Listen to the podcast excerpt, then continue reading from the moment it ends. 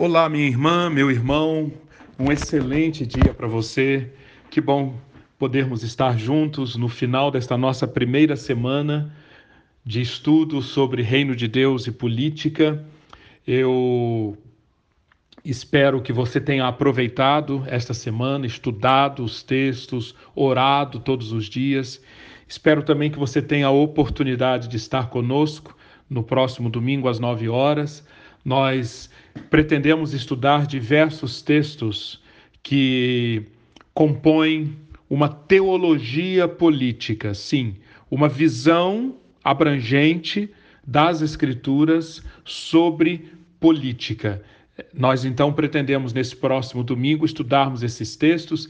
Espero que possamos estar juntos no crescer.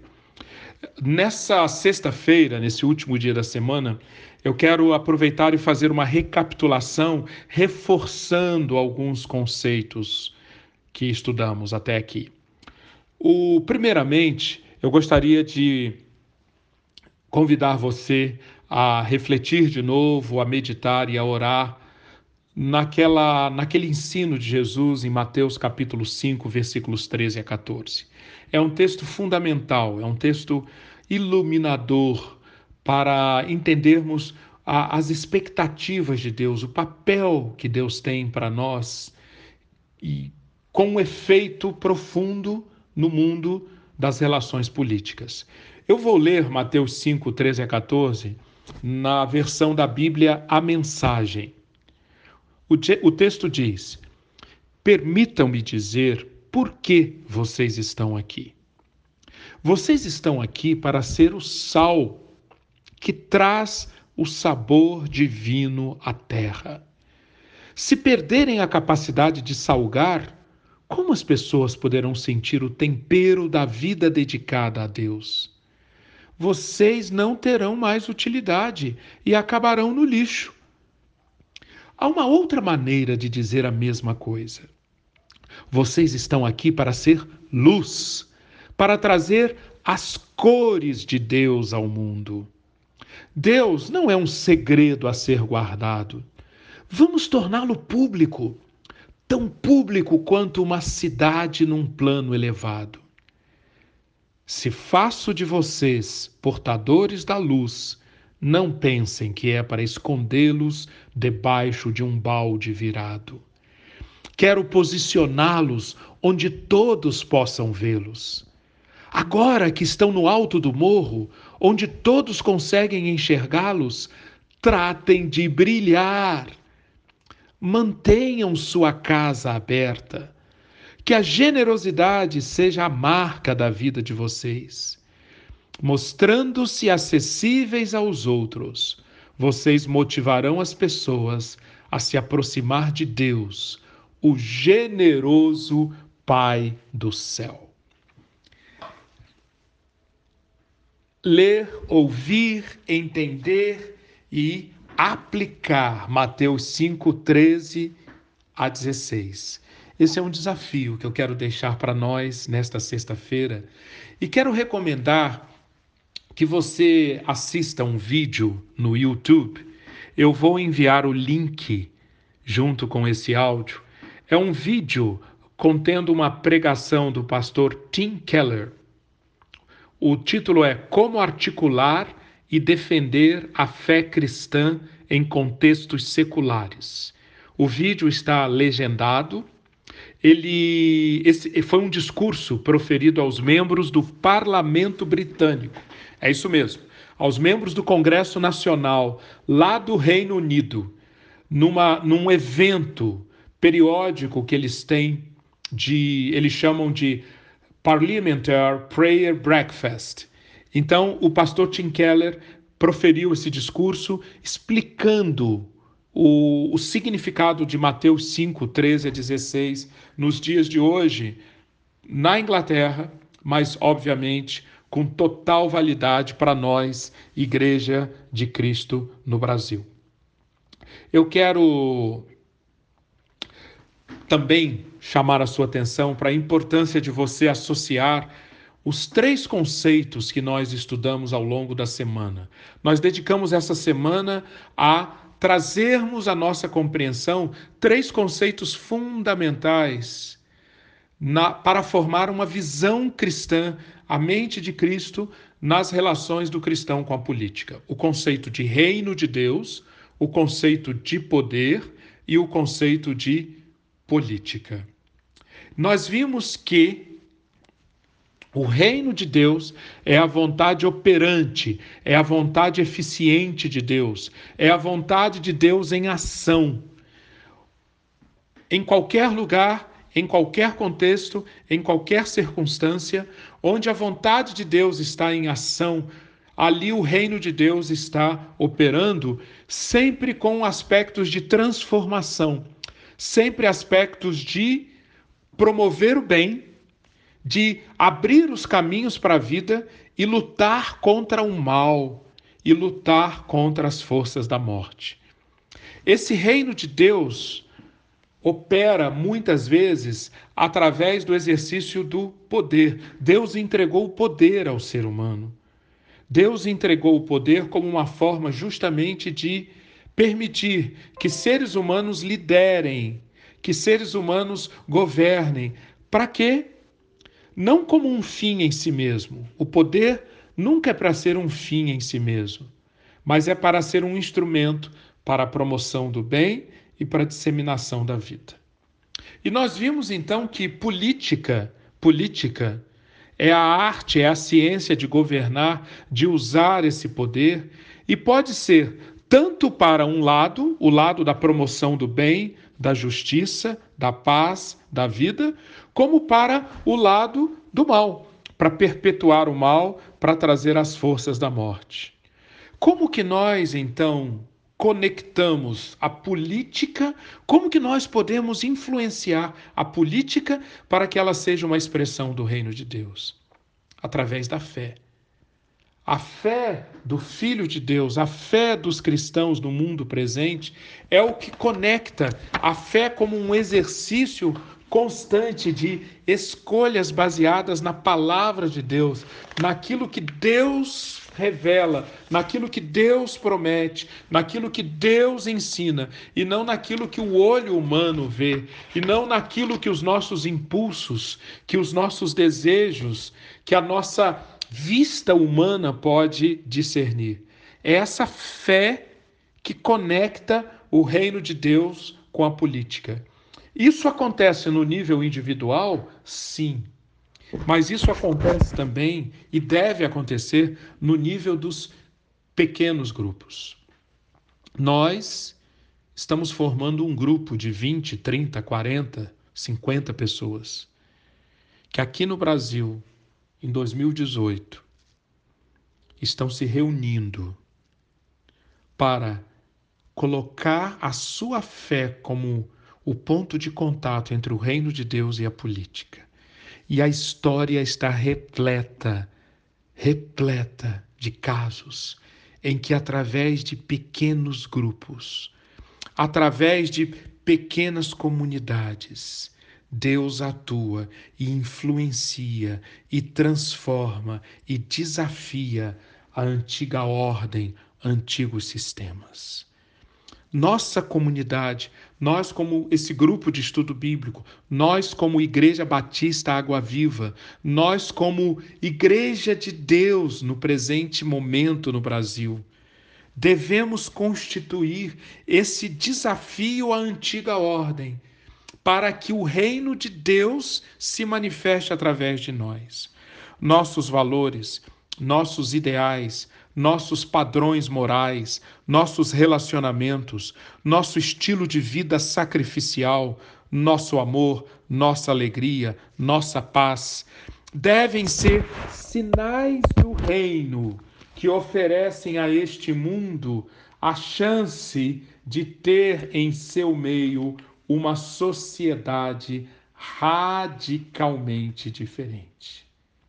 Esse modelo de uma pequena comunidade, um povo em minoria, infiltrado, infiltrado, transformando e mudando o mundo. Essa luz e esse sal, o sal salgando e essa luz brilhando, é o que Deus tem usado ao longo de séculos para trazer o seu reino e a sua justiça a essa terra. De modo que os valores do reino de Deus acabam infiltrando-se na sociedade, de modo que empresas, comércio, legislação, cultura, instituições do mundo começam a se imbuir de alguns dos nossos valores. Nós vamos contar, se Deus quiser, ao longo do nosso curso, diversas histórias que ilustram isso que eu acabei de falar.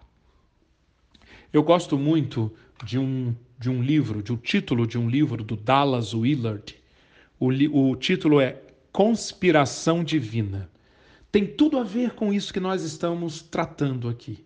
Dallas Willard ensina que Deus coloca-nos nesse mundo como se fôssemos um grupo de conspiradores. Conspiradores contra os poderes do mal, conspiradores contra os que lideram a injustiça, a propagação da morte, a guerra, todos os, todos os instrumentos, a exploração, o assassinato, todos esses instrumentos do mal se promover, do mal prosperar, Deus coloca-nos, a nós que vivemos Mateus 5, 13 a 16, como verdadeiros conspiradores infiltrados neste mundo para subvertermos essa ordem que é de acordo com o príncipe deste mundo, que é de acordo com os poderes das trevas, que é de acordo com este presente século. Sim, nós somos como conspiradores, pequenos grupos infiltrados para transformarmos o mundo de tal maneira que os valores do reino de Deus e da sua justiça prosperem. Eu uma das histórias muito interessantes que das diversas que nós vamos contar ao longo do curso, é uma história narrada por um, por um acadêmico chamado Sam King. Ele, em entrevista para a revista Psicologia Hoje, em 1976, ele disse que nunca deveríamos subestimar o significado dos pequenos grupos de pessoas que têm uma nova visão de um mundo justo e honrado. E ele dá o exemplo: no Japão, uma minoria muito pequena de cristãos protestantes introduziu a ética na política, produzindo um impacto muito além da sua proporção numérica. Eles foram fundamentais para o começo do movimento das mulheres, associações sindicais e praticamente todos os movimentos de reforma. E ele termina dizendo: a qualidade de uma cultura pode ser transformada quando 2% de sua população tem uma visão nova. Nós, obviamente, somos bem mais do que 2%. Vamos então nos unir, vamos usar esses conceitos que nós estamos aprendendo, vamos transformar isso em oração e contar que através dessa conspiração divina o nosso país seja transformado como tem acontecido. Eu quero, neste último dia da semana, nesse, nesse nosso último áudio da semana, sugerir que nós oremos hoje pelo tema da violência, da insegurança pública. Essa, sem dúvida, é uma das maiores desgraças, é, um dos, é uma das maiores formas de o um mal e da morte se propagarem nesse nosso país. Nós, nos últimos, no último ano, o Brasil registrou 68 mil assassinatos. É isso mesmo que você ouviu. Impressionantes 68 mil mortes violentas registradas no país. Esse é um número absurdo, é um número simplesmente assustador. E quando nós vamos olhar O que, que está por detrás da crise da segurança pública no Brasil? E todos nós sabemos que a insegurança pública gera os seus efeitos mortíferos, venenosos sobre a educação, sobre a saúde, sobre o emprego, sobre a economia. Quando nós vemos quais as razões por trás da crise de segurança pública, nós encontramos algumas. E eu quero sugerir que você ore por isso. Conforme nós estamos nos desafiando desde o primeiro dia, nós precisamos estar bem informados para termos sabedoria e orarmos com base na palavra de Deus com sabedoria. Então, vamos orar por alguns dos fatores que estão por detrás da insegurança pública no Brasil. Primeira, o número de investigação e de resolução de homicídios no Brasil é baixíssimo. Estima-se que apenas 5% dos homicídios sejam resolvidos. Para você ter uma ideia, no Reino Unido, esse número é de 93%. Aqui é 5%. Vamos então orar para isso, para que Deus atue na polícia, nos mecanismos de investigação, para que mais homicídios sejam resolvidos e que o Brasil tenha menos impunidade. A impunidade é uma das razões. A segunda razão, a precariedade do nosso sistema penitenciário. Nós temos a maior, a quarta maior população carcerária do mundo, com 622 mil detentos ocupando presídios que foram construídos para metade disso. A população carcerária de 2000 até agora no Brasil mais que dobrou. O país encarcera muito e encarcera mal. Um terço, um terço das prisões no Brasil são prisões temporárias. Prisões de, de, de, de presos, pessoas que são presas temporariamente, puramente por base numa suspeita, o que cuja investigação, cujo julgamento não aconteceu e pessoas que estão presas e servindo muitas delas de massa de manobra para alimentar o crime organizado. Vamos orar por isso. Vamos orar pela pela pela questão das reformas que não saem do papel. Cada vez mais o crime precisa ser combatido com inteligência. O Brasil agora, nos últimos dias, foi aprovado o Plano Nacional de Segurança Pública. É chamado o SUSP, o Sistema Único de Segurança Pública. É um passo importantíssimo para que a inteligência comece a, a, a permear os processos de, de, de segurança pública no Brasil. Precisamos orar por isso, para que esse SUSP prospere, para que as polícias se integrem, para que haja mais inteligência e para que o crime e para que os criminosos sejam melhor investigados, sejam melhor detectados. E finalmente, vamos orar para que os recursos sejam hum, gastos de uma forma melhor. O Brasil gasta aproximadamente 1,5% do PIB em segurança pública menos do que países, por exemplo, como a França, que gasta 1,7%. Mas além de mais recursos, esses recursos precisam ser usados de uma maneira mais adequada, menos corrupção, menos desvio do dinheiro público. Vamos orar por isso também. Então, por todos esses motivos, eu quero sugerir que você ore. Não somente pelo efeito, a insegurança, o número assustador de assassinatos, mas também pelas causas. Oremos por isso nesse dia. Sejamos sal, sejamos luz. Assista o vídeo do, do Tim Keller, releia toda a nossa apostila, a apostila que foi distribuída no domingo passado, e eu espero ver você nesse, nesse próximo domingo para continuarmos a estudar e a sermos desafiados por Deus para sermos sal e luz. Deus abençoe ricamente a sua vida neste dia, neste final de semana. Lembre-se, você está aqui para ser o sal que traz o sabor divino à terra. Lembre-se, você está aqui para ser luz, para trazer as cores de Deus ao mundo. Que isso seja uma realidade na nossa vida. Amém.